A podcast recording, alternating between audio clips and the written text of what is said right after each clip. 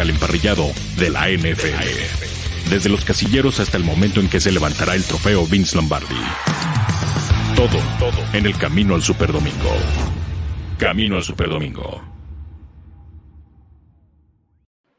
Buenas amigos de Maximum University, bienvenidos a este su programa sobre la NCAA y el High School de los Estados Unidos. Quiero agradecer nuevamente a nuestra producción, a Jess que está ahí en los controles y desde luego darle la bienvenida a mis compañeros. Mi nombre es Ian Roundtree y agradecerles como siempre que nos honren con su, pues, con su presencia, con, su visualización, que estén aquí con nosotros. ¿no? Eh, su tiempo es valiosísimo y, bueno, de verdad se los agradecemos. Coaches, ahora bienvenido a Maximum University. Hola, ¿qué tal, Lian? Eh, Juan Carlos, este, Jess, allá en los controles. Feliz, feliz de la vida. La, la semana pasada tuvimos un, fin de semana es muy, muy, muy de, de sorpresivo. fútbol college, sí, muchas sorpresas. Este, que me acomodan a Texas en su, en su sitio, me lo hicieron despertar del sueño.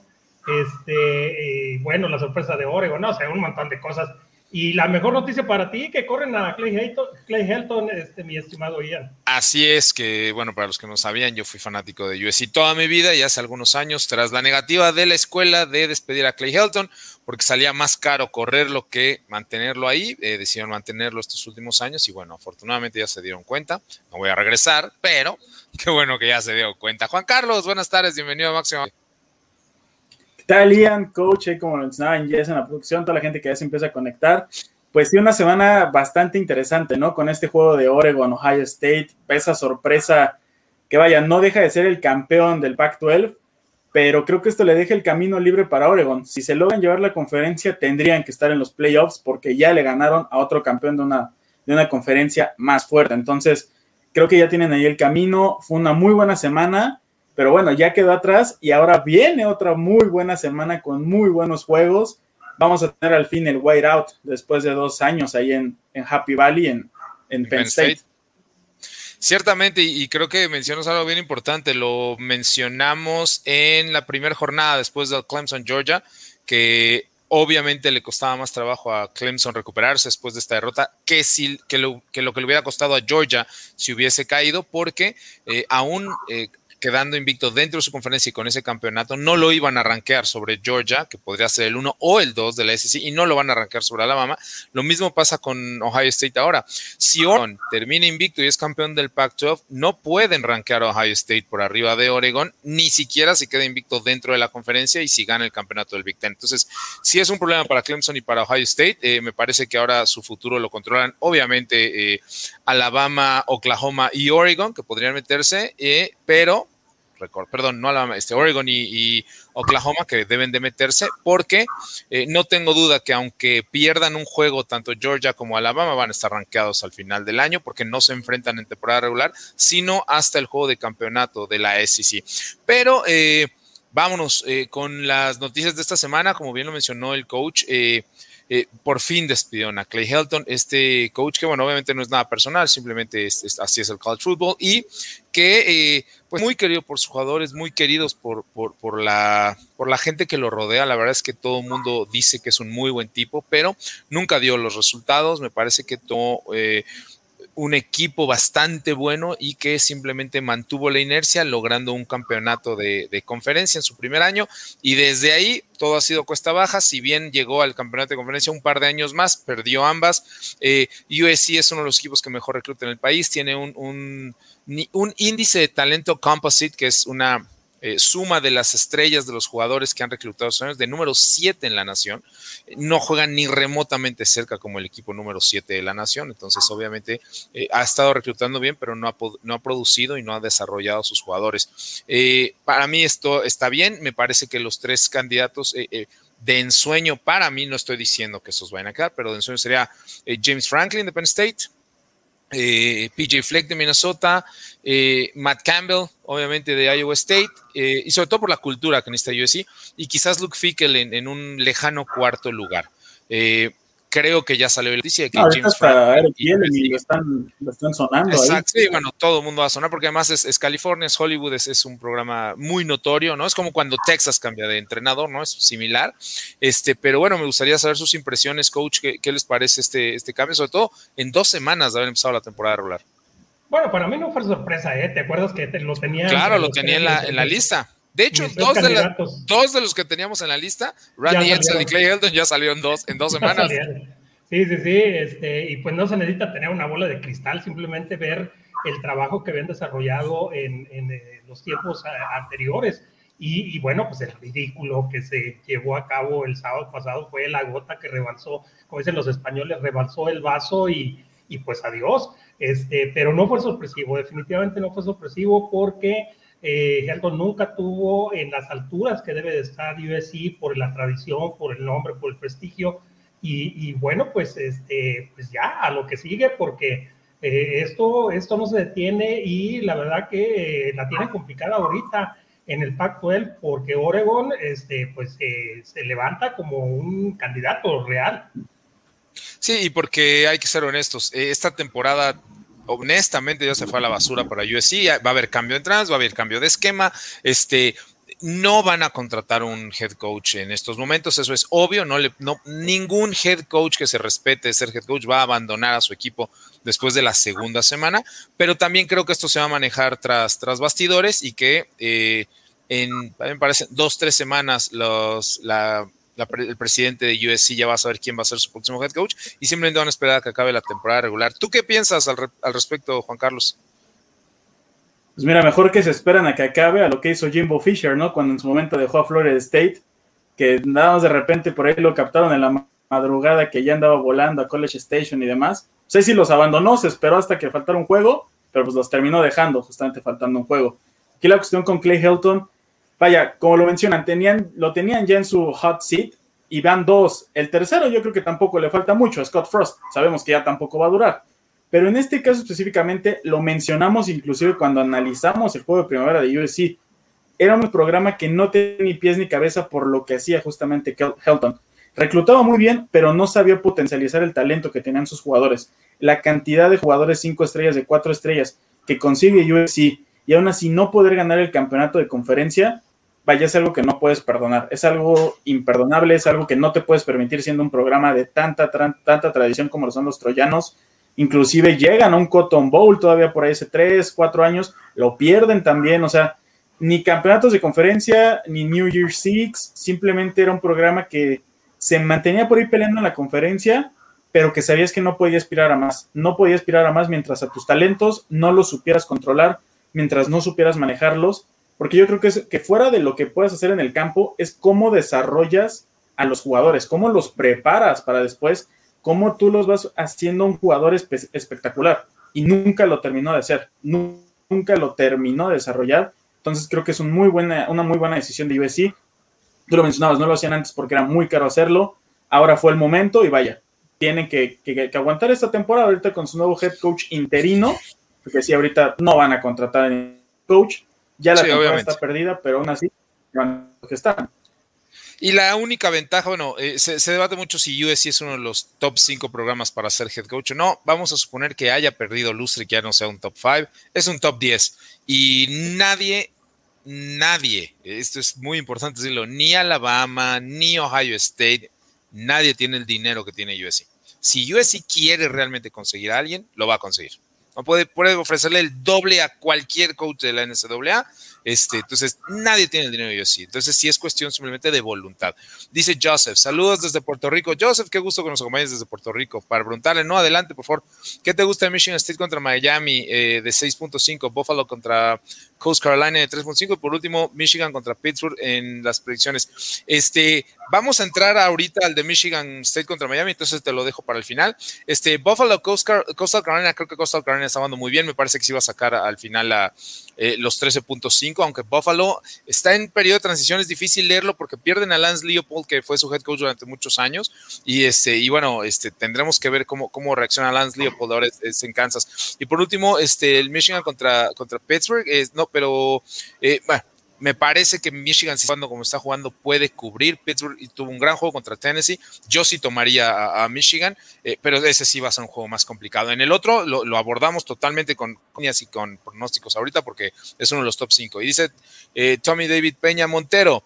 Saludos, opinión del juego de Penn State, Auburn y Nevada y Kansas State. Abrazo. Este, pues el caso igual de Nevada y Kansas State. Bueno, Nevada tiene a dos jugadores que van a ser altísimas selecciones, ¿no? Obviamente Carson Strong, yo lo tengo como quarterback número dos, incluso delante de Sam Howell en primera ronda, eh, el quarterback de Montana y el receptor Romeo Dubs, que también, ¿no? No creo que se cuele a, la primera ronda, pero sí definitivamente entre segunda y tercera. Eh, y el juego de Kansas State, eh, adoro lo haciendo Chris Clayman, ¿no? Este coach proveniente de, de Appalachian State, creo que, creo que va a volver a levantarlos, pero perdieron a Skyler Thompson, su quarterback, que ha sido titular cuatro años. Entonces, este, complicado este, el panorama. No sé quién es el suplente y no sé cómo vayan a jugar, pero me parece que son buenos juegos. Hola chicos, un miércoles más de College Football. Muchas gracias, Manuel Calle. Un abrazo y un saludo. Pues si quieres empezar con, con dice Manuel Calle, prepararnos para la semana 5 del College Football con Tulsa y Ohio State, Alabama y Gators, North Carolina y Virginia. Exactamente, Manuel. Ahorita vamos a analizar todos esos programas, eh, perdón, todos esos eh, juegos. Y como les decía, vámonos de hecho a, a un súper, súper breve repaso de lo que pasó la semana pasada. No nos fue muy bien en pronósticos, honestamente. ¿no? Este, nos fuimos, creo que 2-3, ¿no? Algo así similar, pero bueno. sí. una cosa así. Este, Washington, Michigan, que es el que todos tuvimos bien. Eh, muy mal, muy mal los Huskies de Washington. Este, no sé qué tan mal tengan que jugar el resto de la temporada para que despidan a Jimmy Lake, pero ojo, este programa es un programa que llegó al College Football Playoff hace no muchos años y que siempre estuvo peleando por el campeonato del Pac-12 y desde que Jimmy Lake lo, agarró es una basura. Entonces me parece que, que, más que hablar de lo bien que lo está haciendo Michigan y va bien a secas, el problema es, es Washington, coach. Sí, la verdad que sí, es un programa desesperante, es una ofensiva desesperante este, intenta, intenta, pero no tiene, no encuentra la manera de, de ofender. Este, eh, la verdad que esos 10 eh, puntos, eh, pues ya, bueno, los tres puntos fueron durante el partido, pero la, última anotación ya fue en tiempo basura, ya con el, con el juego completamente asegurado por parte de, Michigan. Un, un, Michigan con, un, con un juego terrestre muy poderoso, pero no sé no sé qué tanto les puede dar este, esta ofensiva, que también les cuesta mucho trabajo para anotar porque es juego terrestre, este, contra, una, contra una ofensiva verdaderamente solvente como puede ser Ohio State, que te puede anotar en tres, en tres patadas. Entonces, este, aquí lo que se rescata es el, el, buen juego de Michigan, pero eh, pues el pésimo desempeño de Washington. Muy decepcionante Washington esta temporada. Así es, ¿tú cómo lo viste, Juan Carlos? No, como lo menciona el coach, ¿no? Un juego en el que Washington de plano no tuvo que hacer. Y vaya, creo que sabíamos lo que puede hacer Washington esta temporada después de que pierdas contra un equipo del FCS. Entonces, eso te habla muchísimo. Si eres un equipo justamente que en su momento llegó al College Football Playoff, no puedes perder contra un equipo como lo es Montana. Entonces, eso nos podía haciendo. Sí, y en casa aparte. no, no puedes tener este tipo de resultados. Ahora, Creo que la primera mitad contra Michigan son de estos resultados como engañosos. Que irte 10-0 la mitad en un juego que tú vienes de perder contra un programa de División 2 en The Big House, creo que era hasta cierto punto bueno para lo que estaban haciendo los Huskies.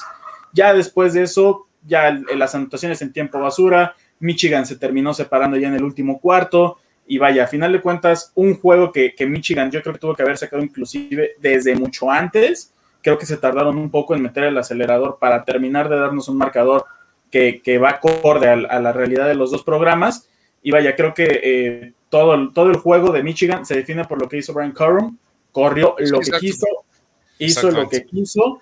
McNair apenas con 44 yardas, porque todo lo hicieron por tierra. Entonces, es un buen, buen juego y eso le puede servir después a Michigan contra Ohio State, porque lo que le está haciendo daño a Ohio State es la carrera. La carrera. Sí, yo también lo creo. Eh, me parece que no pusieron despegarse antes Michigan porque no tiene la capacidad de, ser explosivo. Perdieron a Ronnie Bell la primera semana entonces, bueno, van a tener que correr el balón. Pero sí creo que este equipo de Michigan está bien unido, bien entrenado y creo que pueden dar sorpresas a lo largo del año, tanto en Penn State como en Ohio State. Vámonos al número dos, a la otrora llamada eh, Holy War, donde sucedió la verdad otra sorpresa. Ah, llevaban siete años consecutivos de victorias de Utah y visita Provo y de contra BYU. Y me parece que un tema que vamos a tocar a lo largo de, lo que sucedió la semana pasada, y no, no es excusar ¿no? Este, las sorpresas, pero es eh, las entregas de balón. Utah regaló el juego en, entregas de balón y este, BYU nada más hizo lo necesario. todas las entregas del balón terminaron en territorio de los Utes y BYU nada más concretó, coach. Tengo la impresión eh, de, que, de que Utah cayó en la desesperación porque siempre fue abajo en el marcador eh, y, nunca, nunca pudo remontar, se desesperó eh, y creo que eso influyó en las entregas de balón, ¿eh? y, bueno, no, porque digo, si ves los números están muy, muy parejos, pero sin embargo nunca pudieron alcanzar a, los Cougars, unos Cougars que fueron muy solventes, muy, muy ecuánimes, pues en, durante todo su juego no cometieron errores, entonces creo que esa fue la diferencia, que cuando quiso reaccionar Utah no pudo, le fue imposible. Exactamente. Juan Carlos, ¿qué te pareció este BYU, sobre todo, que ahora sigue invicto? a mí como aficionado, ¿no? Inclusive hasta de la conferencia del Big 12, yo, yo veo en redes sociales que ya toda la gente del Big 12 ya se está apropiando esta victoria, ¿no? Decir que ya otro equipo lo tienen rankeado por ahí. Vaya, se rompe esta hegemonía que tenían los Utes sobre BYU. Creo que eh, Jalen Hall está haciendo un muy buen trabajo como el siguiente al mando después de lo que fue Zach Wilson ahí en BYU creo que tienen un muy buen futuro. Es un equipo que entrando ya a una conferencia Power 5 va a levantar bastante. Utah creo sí quedó de ver, eh, como dice el coach, entraron en esa desesperación de irse abajo todo el tiempo, de no saber cómo parar a, BYU, de cómo tratar de darles la vuelta. Y vaya, también yo creo que la localía es algo que ha estado pesando en estas semanas que regresa la gente a los estadios. Es como en el caso de la NFL, no ves el SoFi, ni los Rams habían jugado con gente. Entonces, hasta para ellos era nuevo y aquí en Provo, un estadio hermoso, con una vista hermosa y con esa cantidad de gente que estaba ahí, pues a final de cuentas pesa y vaya una, una muy buena victoria de BYU que ya está rankeado y que deben de aprovechar que justamente son independientes, no tienen un calendario tan complicado y por ahí al rato podríamos verlos en algún bowl importante. Y le claro, voy a empezar a seguir a, Jared Hall, este quarterback ahora titular, que está llenando admirablemente bien los zapatos a Wilson. No me extrañaría para nada que lo tuviéramos en el radar para el NFL en algunos años. Y bueno, desde luego la ofensiva, ¿no? Con Algier y con Tonga y con todos ellos es, importante. El juego número 3 que analizamos, que seguro también lo tuvimos mal, sí, Texas en Arkansas, eh, insisto, el tema de la semana, ¿no? Los balones sueltos que entregó Texas, así no se puede. Eh, ya hay un cambio de quarterback como resultado de de, la golpiza, pero lo más impresionante, Texas, perdón, eh, Arkansas está considerado como el sexto equipo dentro de su división de la SEC, ¿no? O sea, es de lo más malito que hay. La manera en que físicamente eh, dominaron a Texas nos habla de lo mal que ha estado Texas en reclutamiento y de lo que es jugar en la SEC. O sea, cualquier equipo de medio pelo tiene estos atletas. Vamos a suponer que no hubiera tanta eh, diferencia entre los atletas de Arkansas y de Texas, aún así les pasaron por encima y Arkansas no es ni remotamente el equipo que es Texas AM, Georgia, Alabama, Florida, Ole Miss, entonces va a ser un problema para Texas yendo hacia adelante. Coach. No, sí, por supuesto, fue una probadita de lo que les espera en SEC. Eh, eh, la verdad que si no se ponen las pilas en el reclutamiento, eh, pues eso, este este tipo de actuaciones van a ser muy cotidianas para, para el programa de Texas y no solo de Texas, ¿eh? estoy pensando en Oklahoma. Esta ah, claro. la defensa de Oklahoma es igual de porosa que lo que Así es, así es. Entonces, este, bueno, el total de yardas fue el doble prácticamente. Eso te habla de, de lo que, de lo que sucedió. 300, casi 340 yardas terrestres de Arkansas. Eh, hicieron lo que quisieron contra esa defensa este, pues la verdad que mucha diferencia entre los equipos de SEC y de eh, Big 12 eh, y, pues eh, realmente a mí me sorprendió. Yo no esperaba, bueno, aquí lo dijimos, esperábamos que ganara Texas, ah, exacto, pero que ganara Texas y para nada, les pasaron y los plancharon por encima. Llegó un momento, me parece que fue ya para terminar el tercer cuarto, cuando faltaban quizás unos seis, siete minutos para que todo el estadio sabíamos que iba a correr Arkansas y que salían en formación este, en personal 22, en personal y corrían. Y, tenían nueve yardas de promedio, o sea, ridículo. Juan Carlos, ¿qué te pareció Texas? Vaya, yo creo que una decepción, ¿no? Como, como comentaban al inicio del programa, regresaron a Texas al lugar que pertenece y es que al igual que Notre Dame, yo creo que es un programa que habían estado poniendo arriba sin merecerlo. Siempre en la pretemporada los ponían arriba, ganaban un juego, subían y vaya, sí esperábamos simplemente que ganara Texas y en caso de que no, pues tampoco nos imagináramos que ganaran 40-21. Simplemente el tercer cuarto iba en 33-7. Hudson Card se vio muy mal. Villan Robinson que tuvo, el juego pasó más de 100 yardas, ahora tuvo solamente 69. Y vaya, vuelvo con el tema de Hudson Card. Si tú eres el coreback que estás preparando para que tome las riendas del equipo, un equipo que, que ya tiene que empezar a prepararse para jugar contra la SEC y aquí tuvo la primera probada, no puede tener este tipo de partidos. A final de cuentas, lo sientan, meten a Casey Thompson, ahora nombran a Casey Thompson coreback contra Rice, y vaya, eh, simplemente Steve Sarkisian dice va a ser una batalla, una competencia entre los dos durante la semana para ver quién se queda con el puesto, pero vaya, creo ahí que lo indicado sería un Hudson Card, porque él es el que va a jugar después contra la ACC.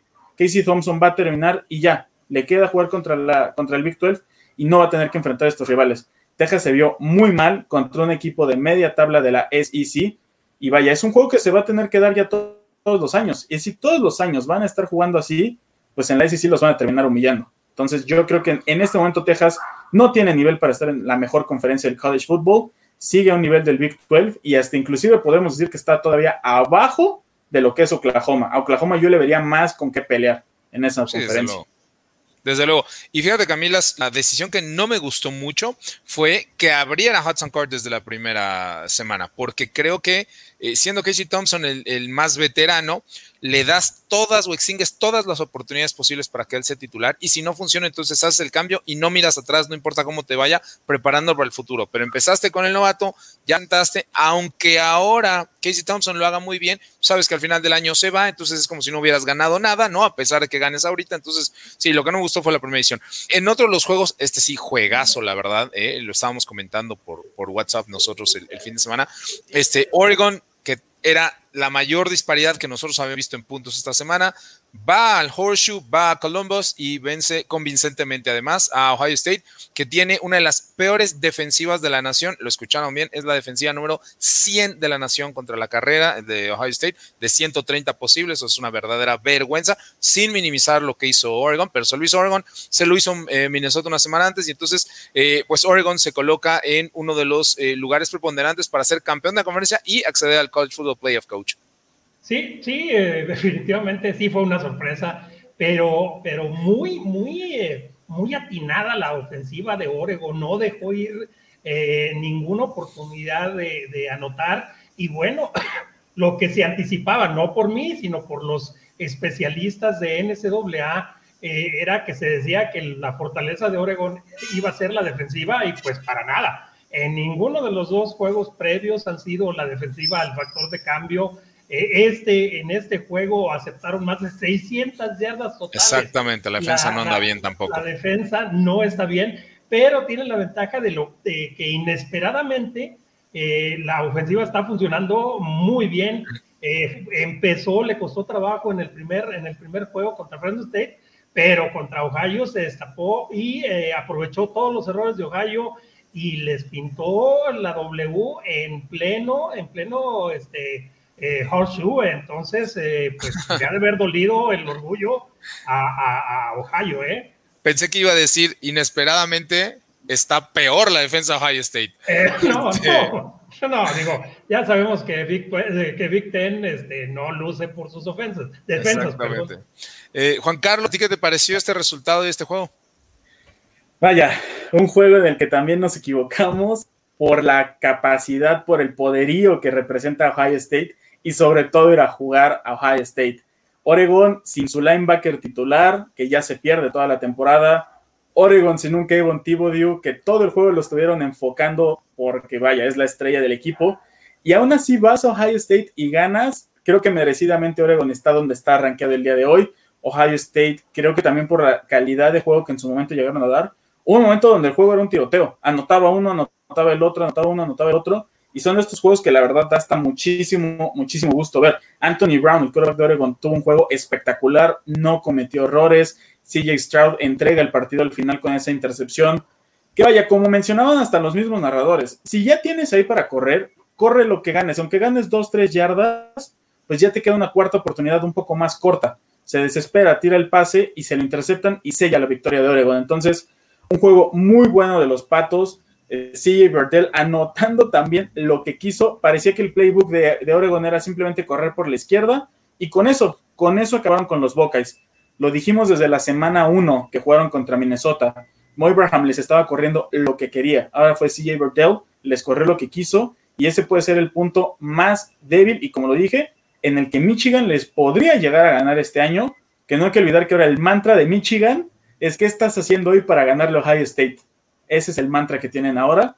Creo que es una de las peores defensivas que le hemos visto a Ohio State en años. por mucho. les va a costar bastante. No creo que tenga nivel para estar este año en el College Football Player. Sí, sí, en décadas. Algo tiene que ser para corregir eso. Va con el último, el mejor juego de la semana, que me parece sí fue, no sé si el mejor juego de la semana, pero muy, muy, muy entretenido. Eh, no sé si a la par que este último que vamos a analizar, pero este, Iowa, todo pronóstico, visita a Ames, Iowa State y le vuelve a decir, el hermano grande soy yo, el programa grande en el estado soy yo, y vence a los Cyclones eh, llevándose el Cyhawk Trophy.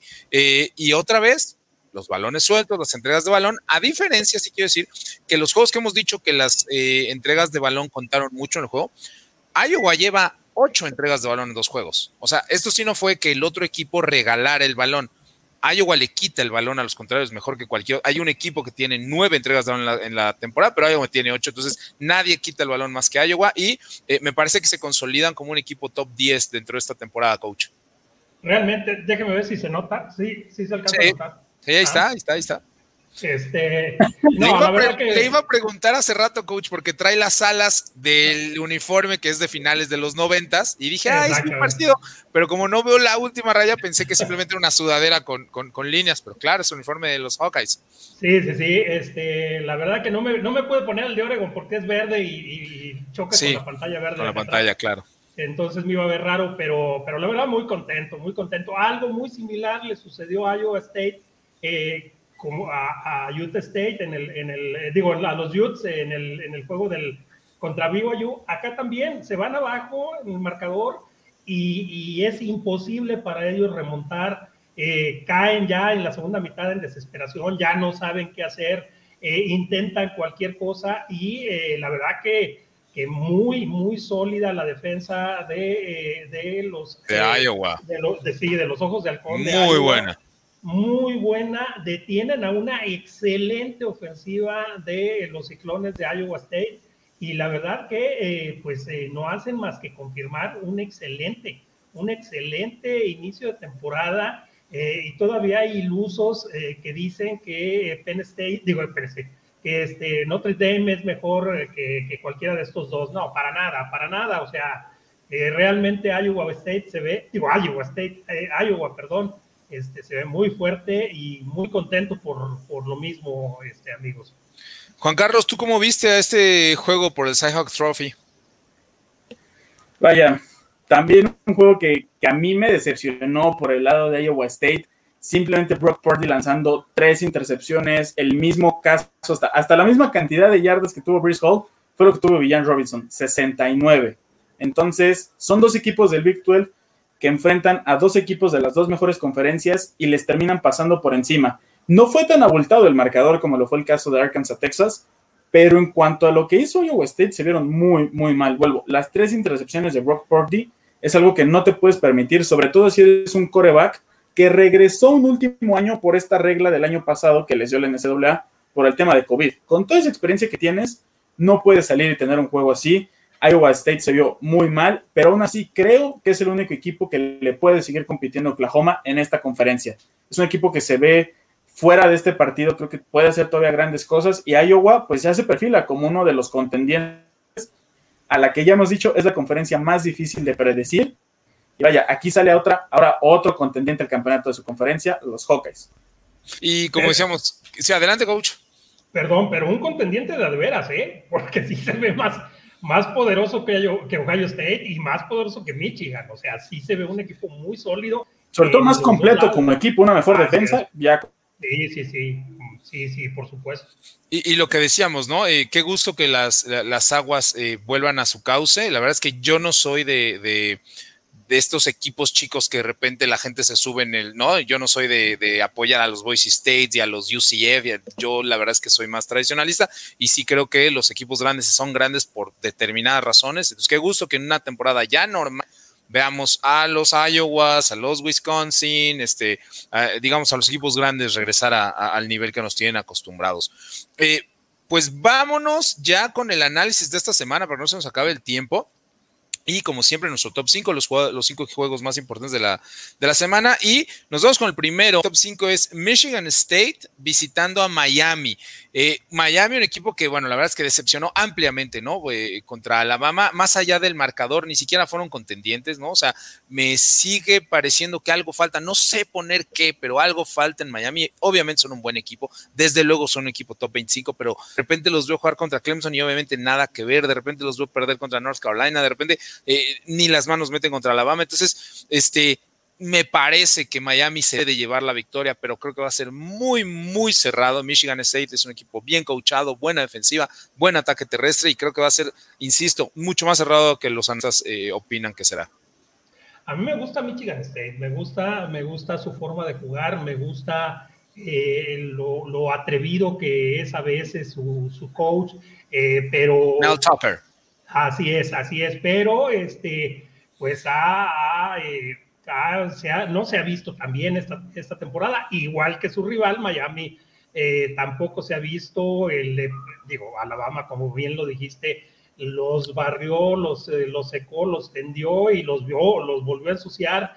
Este, no, tremendo, tremenda demostración de Miami que se vio absolutamente impotente ante la potencia que es que es este, Alabama. Ok, dice uno, bueno, pues es Alabama, es el mejor equipo de la nación, no hay problema. Pero luego enfrenta a Appalachian State y, batalla un mundo para ganar, este, pues ahí sí crecen las, las incógnitas. Entonces, este, yo pienso, yo pienso que Miami es, es un equipo que tiene más talento, es un equipo más conjuntado que en este momento Michigan State eh, pero yo no descartaría una sorpresa de los espartanos. Sí, yo también creo que va a ser muy cerrado el marcador. ¿Qué te parece a ti, Juan Carlos? No, dice el coach una sorpresa, pero yo creo que es una sorpresa no tanto por cómo se ha visto Miami. Tú lo decías, es este equipo que de repente te da la idea de que va a levantar, luego se cae, te da un buen juego, te da otro muy malo.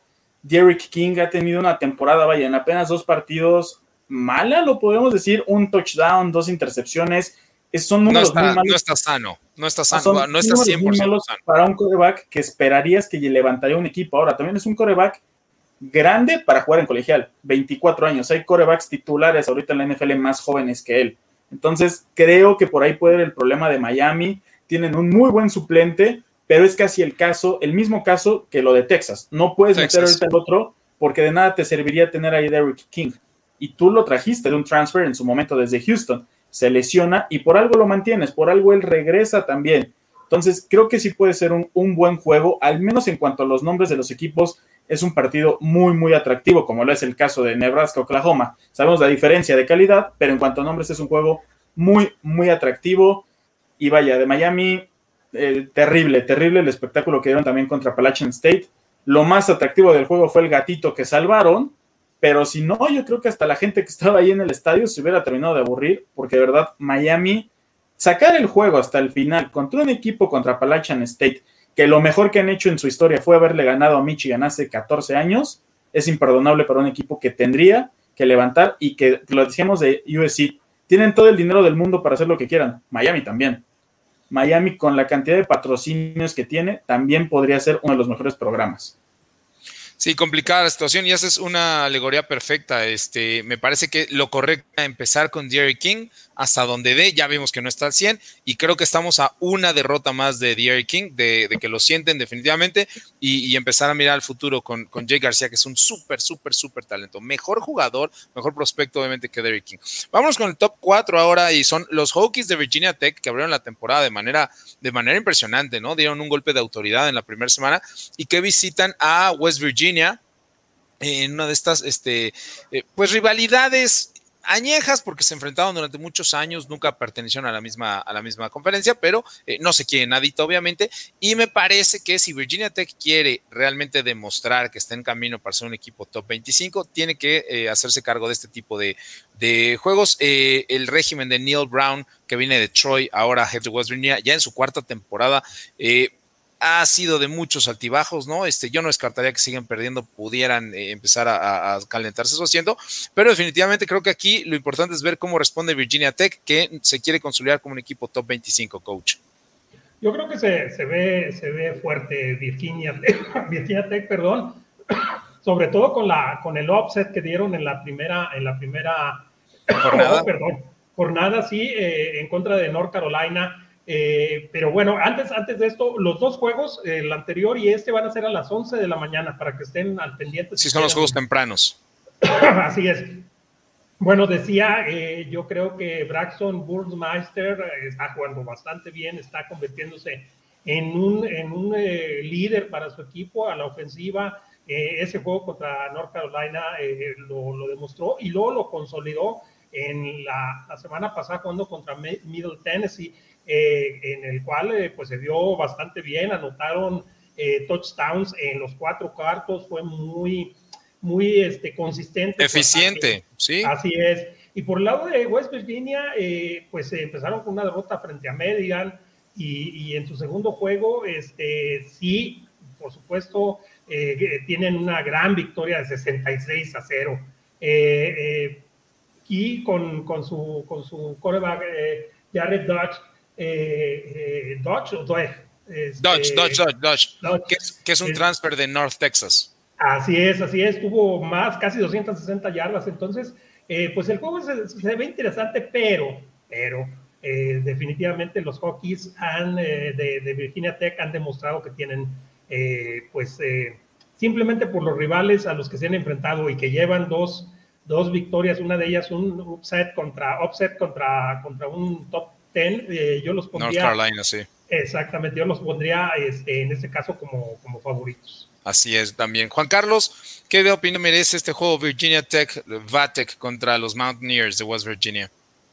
Vaya, un juego complicado. Yo creo que se le puede complicar más de lo que podemos esperar a los Huskies. Siempre al Milan Puskar, allá a la punta del cerro, de la montaña, en West Virginia es complicado. Quieras que no, el clima en estas épocas ya puede empezar a ser un factor.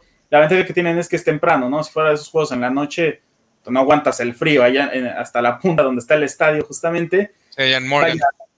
West Virginia, un equipo que en la semana 1 fue el único equipo del Big 12 que llegó a perder. La semana pasada ganan 66-0, pero en la semana 1 fue el único equipo que perdió y perdieron contra Maryland, perdieron contra un equipo del Big 10.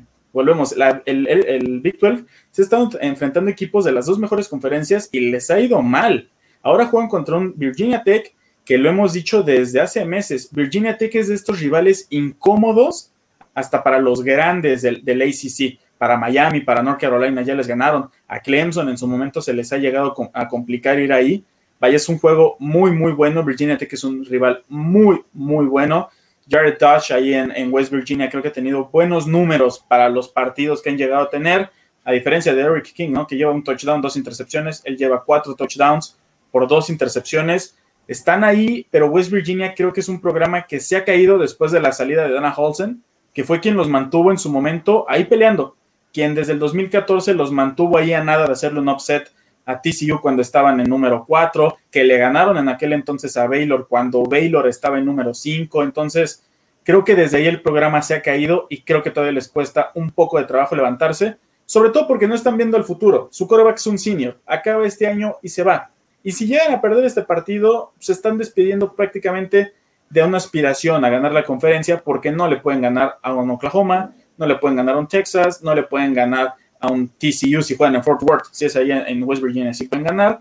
Pero vaya, es un programa que le va a costar mucho trabajo levantar y que desde, desde Dana Holsen no han podido hacer nada importante. Sí, ciertamente, insisto, el, el tiempo que ha pasado ahí al frente eh, Neil Brown, ¿no? Proveniente de Troy ahí en West Virginia, la es que no me ha gustado mucho y no pudieron retener a Holgerson, eh, pedía mucho dinero para no irse a Houston y bueno, eso es lo que, lo que estamos viendo en este momento. En el top 3 esta semana, eh, ya dos equipos rankeados que se han visto bien, eh, a mí uno de ellos no me convence, ahorita lo hablamos, pero eh, los Sun Devils de Arizona State visita a BYU, que eh, lo único que a mi parecer debería de cuidar es pues no perder piso, ¿no? Después de la extraordinaria temporada del año pasado y ahora el hecho de empezar nuevamente ganando, creo que otra vez va a ser un juego mucho más cerrado de lo que debe ser, no porque no crea que BYU es mucho mejor equipo de Arizona State, pero creo que el aspecto emocional después de iniciar 2-0 y de ganarle a tu acérrimo rival en la, en la, figura de Utah la semana pasada, creo que eh, indiscutiblemente el nivel emocional baja un poco y podrían agarrarlos, eh, no durmiendo, pero, pero sí fuera de sí. Este, me parece un juego muy cerrado, eh, creo que BYU lo debe ganar, pero este, me gustaría escuchar sus opiniones al respecto, coach. Eh, los Diablos del Sol, los Diablos del Sol de Arizona State, a mí me gustan, realmente me gustan, se me hace que son un equipo bien, bien entrenado por oh, Edwards, este, perdón, me gusta su ofensiva, su tipo de ofensiva. Eh, tienen un buen, una buena, un buen promedio de, por carrera, de yardas por carrera, de casi seis yardas por carrera contra los Cougars, que no son lo mejor en el fútbol universitario. De hecho, este, están en el lugar 95 contra la carrera, la defensa de, de BYU. Eh, también eh, el, juego, el juego terrestre de, de Arizona eh, pues es el número 15 de la nación y, y, BYU ocupa el lugar 70 eh, de la nación en la defensiva contra el juego terrestre. Entonces, sí se ven, se ven algunos, algunas este, handicaps a, favor eh, de, de, estos, Arizona State. De, Arizona State, de estos Diablos del Sol, pero también la ventaja de jugar en, en su campo, ese, esa magia especial que tiene ese campo a mí a mí me gusta mucho, este, eh, no sé, como que es una mística es, ahí que Es pintoresco, es pintoresco, sí. Eh, exacto, exacto, el estadio Laval, Laval Edwards. Eh, la verdad que, no sé, yo, yo considero que va a ser el juego más cerrado de la semana, este, pero con una, una ligera ventaja, yo le daría a, este, a los Diablos del Sol, porque los veo más potentes en, en los enfrentamientos directos, pues. Este, yo he repetido, este, el fútbol americano son 11 enfrentamientos individuales y quien prevalece es el equipo que gana la mayoría de sus enfrentamientos. Y en este caso siento yo que Arizona State eh, lleva la ventaja. Juan Carlos, ¿tú qué opinas de este juego? Vaya, siempre, como lo dije al inicio, jugar en, en Provo es, es complicado para los equipos visitantes. Es muy difícil ir ahí. Y BYU trae este, esta emoción, ¿no? Sería la primera vez que empiezan 3-0 temporadas consecutivas por ahí desde 1958. Entonces también este ímpetu de querer hacerlo. El año pasado se va 9-0 hasta que pierden contra Coastal Carolina en un juego que programaron dos días antes. Entonces también yo creo que eso fue lo que afectó. Pero ahorita es un equipo que ya está armado, es un equipo que es casi imposible, o si no, con posibilidades nulas de que se lleguen a cancelar juegos este año, que es lo que le afecta a equipos que son independientes como los BYU. Entonces, como lo dije cuando analizamos el juego eh, de, de, BYU de la semana pasada, Jalen Hall está haciendo las cosas bastante, bastante bien ahí en BYU. Creo que es un talento que no, que no puede. Sí, tiene, tiene razón el coach en esa parte, son 11 batallas, pero creo que un talento como el de Jalen Hall no lo tiene ahorita Arizona State. No lo tiene y ese puede ser la diferencia. El estadio, la localía, este tipo de jugadores es lo que yo creo que al final de cuentas puede hacer que BYU se lleve el partido y que siga con este ímpetu y que siga metiéndose a tratar de, alcanzar un bowl importante. Sí, como dices, eh, o como todos pensamos, debe ser el juego más cerrado de la semana, ¿no? Este juego difícil de, pronosticar. en el número dos, sí, adelante. Perdón, perdón, perdón. Es a las, a las nueve y cuarto, otra vez. Mira de madrugada. Sí, sí, exacto. Yo la semana After Dark ahora. Sí, no, no, no, este no aguanté, yo me fui a dormir a las 11 de la noche después de 12 horas de transmisión continua. Este, eh, pero, pero sí, otra vez, otra vez hay que esperarnos todo. Hay que hacer el esfuerzo, sí. Así es, así y, es. y, en un gran juego, la verdad es que estas dos semanas, eh, tanto el número uno como el número dos de, de nuestro conteo, podrías intercambiarlos y, y no pasaría nada. ¿no? Eh, Auburn visita Happy Valley, van a casa de los Nittany Lions en este whiteout. ¿No? Que, se ha publicitado muchísimo. Ahí va a estar también, me parece, College Game Day. Y me parece, sí, un juego importante, pero me parece que estamos eh, pronosticando que Auburn eh, ha mejorado mucho en relación a los dos años anteriores. Puede ser, pero nadie lo ha visto. Entonces me parece que simplemente es una proyección. Mientras que creo que Penn State es lo suficientemente sólido, no, no necesariamente bueno, pero sólido para hacerle frente a este, a este encuentro, coach.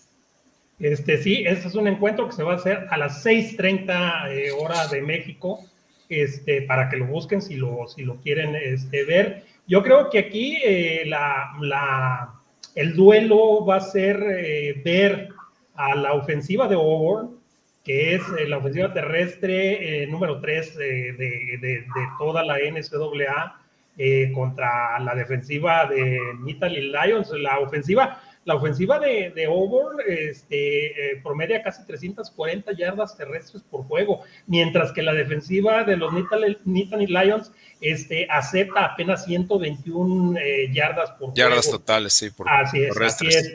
Este, y eh, otra, otra cosa también, la, la defensiva total de Auburn es la sexta de la nación la sexta de la nación con 575 yardas este, por, por partido, mientras que la defensiva de eh, Penn State permite eh, pues, prácticamente la mitad, 327 yardas. Entonces yo siento que eh, si, si, los Nittany Lions quieren tener una oportunidad, el enfrentamiento entre la, la, defensiva de Penn State contra la ofensiva, la poderosa ofensiva de Over, va a ser quien va a modificar la balanza, la balanza de este partido, pero pero sí, eh, está, está, está muy interesante.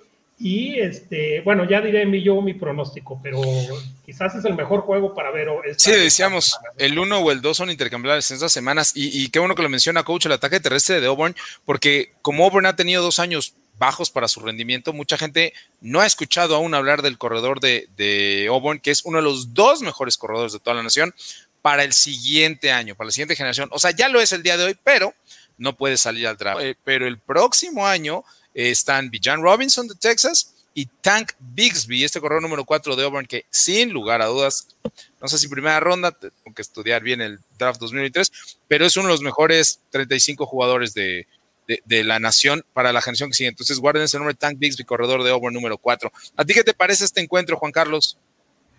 Vaya, simplemente, así como digo que ir a jugar a Provo es difícil, ir a jugar a Penn State, a Happy Valley y en un wide out, vaya, yo creo que son de las cosas más espectaculares hasta para uno verlo en la tele. Vivirlo debe ser increíble, pero verlo hasta en la tele, vaya, yo creo que es de lo mejor, de lo mejor que puedes ver. Les toca el horario, el prime time, y vaya, creo que no merece menos este, esta calidad de juego.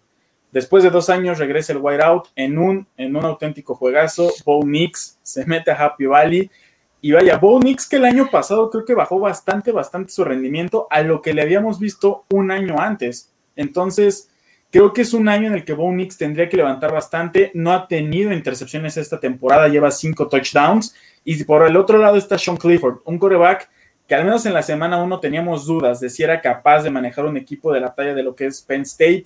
Aquel juego, pues prácticamente podríamos decir que no hizo nada contra Wisconsin más que aquel pase largo que a final de cuentas es la diferencia, pero con números muy bajos, o sea, 477 yardas en apenas dos partidos para un equipo de la calidad que es Penn State, se me hace poco, tampoco ha tenido intercepciones, entonces es un muy, muy buen juego, pero creo que a final de cuentas Penn State tiene lo suficiente para ganar, tienen la localía, tienen el ambiente, tienen a Sean Clifford, tienen a Noah Kane, tienen una defensiva impresionante. Por algo mantuvieron a Wisconsin a raya en aquel partido. Y ellos están teniendo unos primeros juegos muy complicados. Abren contra Wisconsin, la semana pasada relativamente sencillo, lo ganan sin problema alguno. Y ahora enfrentan a Auburn. Un programa, Auburn también de la SEC, un programa que sabe lo que es ganarle equipos de los mejores de la nación, como lo es Alabama un programa que también está acostumbrado a ganar y que hace no mucho, que relativamente no tiene mucho con la cantidad de equipos, todavía fue campeón nacional. Entonces creo que es un muy buen juego. Vaya, tú lo decías, no hay mucha diferencia entre el 1 y el 2 de esta semana, pero este hasta por el ambiente tiene que ser un espectáculo completo. Así es, y vamos de lleno al, top 1, ¿no? Este, lo analizamos súper breve para irnos a nuestros pronósticos finales y algo de comentarios. Y es obviamente la máquina que es Alabama, que visita Florida. Me parece que sí, el marcador al final va a ser un poquito eh, quizás más abultado que en el Auburn Penn State, pero eh, los equipos son muy superiores. Tanto Florida como Alabama le pondrían de zapes, pero cualquier de la semana y doblemente el fin de semana, tanto a Penn State como a Auburn. Entonces, este, me parece que obviamente Alabama es, es, es este, favorito y creo que mientras no resuelva Florida su, situación con los dos quarterbacks, Emory Jones ha jugado bien, pero no es lo que esperaban. Y desde luego eh, Anthony Johnson, este extraordinario freshman que, ha hecho pedazos en el poco tiempo que ha jugado a las defensivas, eh, me parece que pueden eh, no complicarle del todo, pero sí, sí le van a avanzar a Alabama, sí van a, van a dejar en entredicho algunas de las cosas que hemos venido hablando de Alabama, de lo dominantes que son, talento como todos que tiene Florida, no muchos equipos en la nación, y creo que por ahí está la clave, coach. Eh, va, a estar, va a estar bien interesante. Y por cierto, este, este juego va a estar en Claro Sports. Es el único que se transmite en México ya de seguro. 2.30 de la tarde en Claro Sport, eh, Sport eh, con mis amigos y ex compañeros de televisión. No se lo pierdan, 2.30 de la tarde. sí, bueno, aquí, aquí lo interesante, ya sabemos que va a ganar Alabama. Este, pues ya, ¿para qué nos sabemos? Sí, yo también lo este, Pero lo interesante va a ser ver a a, los Gators eh, que tienen el, juego terrestre número uno de la nación enfrenta, eh, con casi 382 yardas por juego, enfrentándose al Crimson Tide que permite 78 este, a los equipos. Entonces, este, yo creo que va a ser muy interesante ver al mejor, al mejor equipo terrestre contra la mejor defensiva terrestre. Exacto, no, no, va a ser impresionante. Este, eh, bueno, eh, también eh, la, ofensiva de Florida lanza para casi 230 yardas, no, no es para nada de los mejores, pero Alabama permite menos de 175 por aire. Entonces creo que, que la, el duelo está muy disparejo, pero no solo de Florida, está muy disparejo de todos, Menos, de, menos de Georgia. Menos con Georgia. Este, pero va a ser bien interesante, va a ser bien interesante eh, porque los dos son potencia de y sí, como dices, estos dos equipos, o Florida, digamos, que luce como víctima, le podrían dar de zapes a todo el resto. De Al 97% de, los equipos de la, de NCAA, claro. Así es, así es. Entonces, pues, este, eh, hay que verlo y sobre todo que este sí, eh, de seguro, se va a ver en México. Así es. Eh, y, como bien lo menciona, están corriendo también porque los corebacks que utilizan son corebacks corredores y eso aumenta el promedio de yardas ganadas por juego y por down, mientras que el problema ha sido que no han podido desarrollar todo el ataque aéreo y ahí es donde me parece Anthony Johnson está por arriba de Emory Jones, que Emory Jones es quien ha sido el titular y quien es, al menos hasta ahorita, el titular indiscutible, pero que bueno, no lo he hecho tan bien. Juan Carlos, ¿qué opinas de este juego Alabama en Florida? A mí me, causó mucho conflicto al inicio de temporada porque también, o sea, es un proceso en el college, yo creo que por eso luego es hasta más complicado, porque como quieras en la NFL tienes un jugador y ya tú decides si le alargas el contrato o no. Aquí todos los jugadores son cíclicos, te tienes que estar renovando, tienes que estar teniendo talento. Y después de del tipo de talento que tuvo Florida el año pasado, reponerse, yo creo que es complicado. Haber perdido un coreback como Kyle Trask, haber perdido una ala cerrada como Les Pitts, simplemente es algo que, te marca, ¿no? Que, te puede mermar para la siguiente temporada. Y aún así, Florida es un equipo que sin problemas, lo decías, le puede ganar al 97% de los otros equipos del college. Ahora, Anthony Richardson, yo creo que ha sido un coreback que se ha visto mejor que Emory Jones. Se ha visto mejor, se ha visto más preparado y qué mejor para Florida, porque ahí tienen el futuro. Tienen con qué prepararse, tienen con qué trabajar y con qué seguir peleando esta conferencia. Ahora, lo decía el coach, una la, la defensiva de Alabama, la número uno contra la carrera Hace años también llegamos a ver un LSU que llevaba con un Leonard Fournette promediando más de 150 yardas, juega contra Alabama, 70. Después llegan con un Darius Guys, que ahora en la NFL con las lesiones no brillado, igual promediando más de 140, 130. Se enfrenta a Alabama, 60, 70 yardas. Es muy complicado que tú le puedas correr a Alabama. La calidad de jugadores que tienen simplemente va a ser superior. El único que se le compara es Georgia, Georgia y Alabama están por encima de cualquier programa de, la nación actualmente. Entonces, es un juego atractivo, es un juego que igual, por el nombre, por los equipos que son, por el talento que vamos a poder ver, es atractivo para al menos los primeros cuartos, porque después Alabama, Bryce Young, cuando quiere, ya nos demostró porque firmó una cifra de siete dígitos y lo va a seguir haciendo.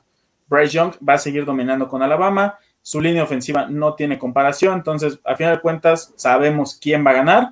La cuestión es ver por cuánto. Ciertamente. Y pues vamos a entrar a penúltima parte de nuestro programa. Vámonos a los pronósticos directamente y después a algo de, de, comentarios de nuestro público. En el Michigan State con Miami, me inclino yo por Miami por una diferencia de seis puntos, coach. Yo también, yo también estoy eh, por Miami eh, por una diferencia de siete puntos y altas. Pues espero, espero que pueda ganar Miami, de verdad, por lo que me gusta el programa, espero que puedan ganar. Creo que tienen con qué hacerlo si Derek King sale a tener un buen juego. E igual, se van por 6, 7 puntos, no más. Ok, vámonos con Virginia, West Virginia. Me inclino por eh, Virginia Tech por 8 puntos, coach. Este, yo también eh, por Virginia Tech y por 12 puntos yo me voy. Sí, me, quedo igual. Virginia Tech, eh, lo dijimos, West Virginia no ha sabido levantarse después de haber perdido a su head coach. Aún al mejor que podríamos decir que han tenido, que los levantó. Entonces yo creo que se lo queda Virginia Tech, pero por dos posiciones al menos, 14 puntos. En Arizona State BYU me parece que va a ser el, único que pensemos diferente. Eh, yo sí me inclino por BYU por dos puntos en Provo. Este, yo ahí voy con, eh, ahí, déjenme ver mis apuntes. Voy con los Sun Devils este, eh, por tres y medio puntos. en ese juego yo también me quedo con BYU. Creo que Yale Hall es, es, el que puede marcar la diferencia. Al final de cuentas, tres puntos. Auburn en Penn State, creo que Penn State eh, hace lo necesario, ¿no? Eh, Sean Clifford no regala el juego como ha regalado tantos y la defensiva tiene un juego bien a secas. Auburn no creo que se haya enfrentado a nadie. Penn State por tres puntos, coach. Eh, yo voy en este caso con los locales, con Penn State, por cinco puntos y medio. Igual me quedo con Penn State, tienen que hacer valer ese wire out que no hemos visto desde hace dos años. Igual una, una posesión, cinco o siete puntos. En el último juego, el juego de la semana, Alabama eh, visitando Gainesville, Florida. Eh, como bien decíamos, todos vamos a ir con Alabama, pero me quedo con Alabama por 12 puntos. Yo me quedo por con, con, Alabama por 17 puntos. Igual, Alabama, creo que Florida puede hacer algo para mantenerlo cerrado, que el marcador se vea cerrado como lo fue el campeonato de conferencia del año pasado. Se lo lleva Alabama por 10 puntos. Y bueno, esos son los pronósticos que damos para esta semana. Vamos a ver si Jess eh, nos hace favor de enviarnos algunos mensajes de la gente que nos hace favor de acompañarnos, eh, porque no nos queda tanto tiempo y no queremos regaño hoy. Dice Indira eh, Guzmán, muchas gracias por estar siempre aquí, Indira. Excelente tarde a todos en staff y chat. Gracias por su tiempo. Lista para aprender de los mejores. Y México, una conmemoración más de nuestra independencia. Así es, muchísimas gracias de verdad por, por todo el apoyo y, y felicidades a todos en este 15 de septiembre. Néstor Mondragón, saludos, Ian, Coach y, Juan Carlos. ¿Qué opinan del Top 25? Estoy feliz por BYU y su victoria en la Holy War ante Utah. Eh, sí, eh, me parece que lo han hecho muy bien y creo que lo mencionó Juan Carlos en esas ocasiones. Eh, la clave ha sido Jaren Hall. Sí, sí, sí, tiene un excelente ataque terrestre. La defensiva, la defensiva es oportunista. ¿no? Y roba el balón cuando tiene que hacerlo, o lo ha hecho bien estos juegos, pero me parece que la clave ha sido Jaren Hall. No me extrañaría que entrara al radar de los scouts en estas semanas. Jorge Luis Canales González, Jorge, este, hola Jorge Luis, también muchas gracias por acompañarnos como cada semana. Soy Jorge desde, uy, se me fue, feliz miércoles. Este, pero bueno, Jorge Luis, muchas gracias por, por estar aquí como cada semana. Este, claro que te reconocemos. Eh, otra vez Néstor Mondragón, BYU hizo la talacha, Jaren Hall, Gunnar Romney, el receptor número 18, claro, Tyler Algier, eh, los Nakua Brothers. Yo les dije que Puka Nakua, a, pesar de que ha jugado ahora un poco mejor su hermano, Samson en la posición de, de tight end, el 45, Puka es una verdadera estrella. Y compañía están haciendo la chamba. Sí, me parece que BYU eh, eh, merecería un poquito más de respeto, creo. Jorge Luis Canales dice, renace la rivalidad Nebraska-Oklahoma. Sí, exactamente. Esta añeja rivalidad de 12 antes del Big Eight, ya lo habíamos dicho, de la historia esa de esa conferencia. Este, desafortunadamente sí creo que son programas en direcciones totalmente distintas. Eh, creo que Nebraska se va a quedar sin entrenador, eh, si no antes de que termine la temporada, sí cuando termine la temporada. Y Oklahoma creo que se ve mucho más fuerte que Texas para dar ese paso a la SEC. Eh, Néstor Mondragón. Ahora en el Avalar Stadium recibimos a Arizona State, que va invicto también, sí. Este, y ya el coach analizó a profundidad, ¿no? Sobre todo las bases ofensivas de Arizona State y bueno, desde luego de, de Jaden Williams, este quarterback que estaba proyectado para una segunda ronda. A mí honestamente no me encanta, creo que va a ser más bien una tercera o cuarta ronda, pero ahí está el talento y desde luego el ataque terrestre, que es número tres en la nación. Disculpen. Este, Alabama gana a los Gators en todas las líneas del Crimson Tide, señor, hasta en los Waterboys. Sí, efectivamente, me parece que, ese es el caso y que, como bien lo mencionamos, eh, tiene que suplir a muchísima gente de Florida. No es tan fácil. Y eh, también creo, como mencionamos en otro aspecto, en otro equipo, que estamos a una derrota de que sienten a Emory Jones, es su último año, eh, no creo que tenga el, cielo, el, el, techo, el ceiling que tienen otros prospectos y de ver totalmente a Anthony Johnson como titular de este equipo por las próximas dos, tres, cuatro temporadas, pero, pero tampoco lo ha hecho tan mal Emory Jones, no ha merecido ser banqueado, entonces este, creo, que, creo que va por ahí. Manuel Calle dice, a ver, mi le dice, gana Alabama 35-10 a Gators, sí, como lo pronosticó Juan Carlos y el coach por 15 puntos, dices tú, este, perdón, por 25 puntos, no 15.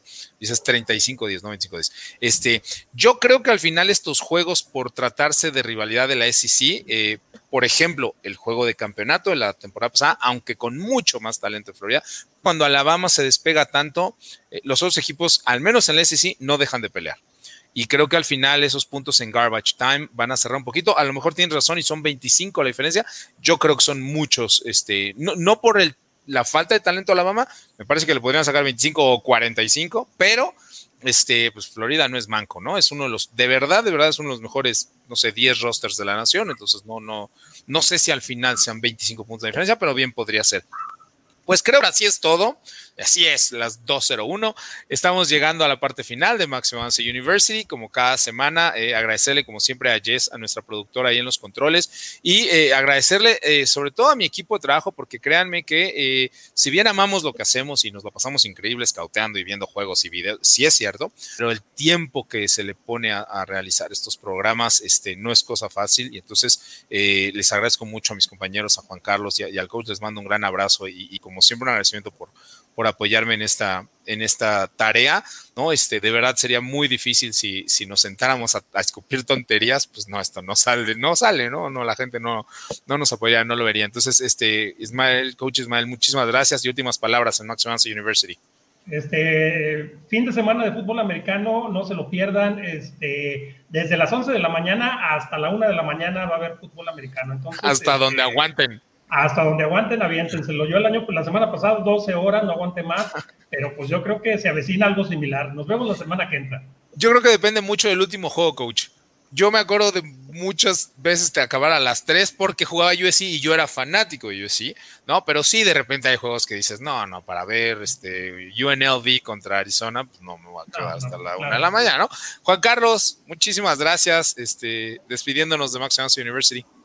Sí, no, a mí también me tocó en alguna ocasión ya dos, tres de la mañana, en juegos, entonces, no, ya, ya, ya, y ahorita también que ya tenemos jueves, viernes, sábado, domingo, lunes, pues ya, nos, vamos a volver más, enfermos, ¿no? De fútbol. Pues no cuento darte las gracias a ti, al coach, a Jess en la producción, un, gusto siempre estar aquí en Action University. O sea, disfrutar de los juegos que tenemos esta semana, son muy buenos juegos, disfrutar del college y también de la NFL, disfrutar de todo, de la espera que hemos tenido.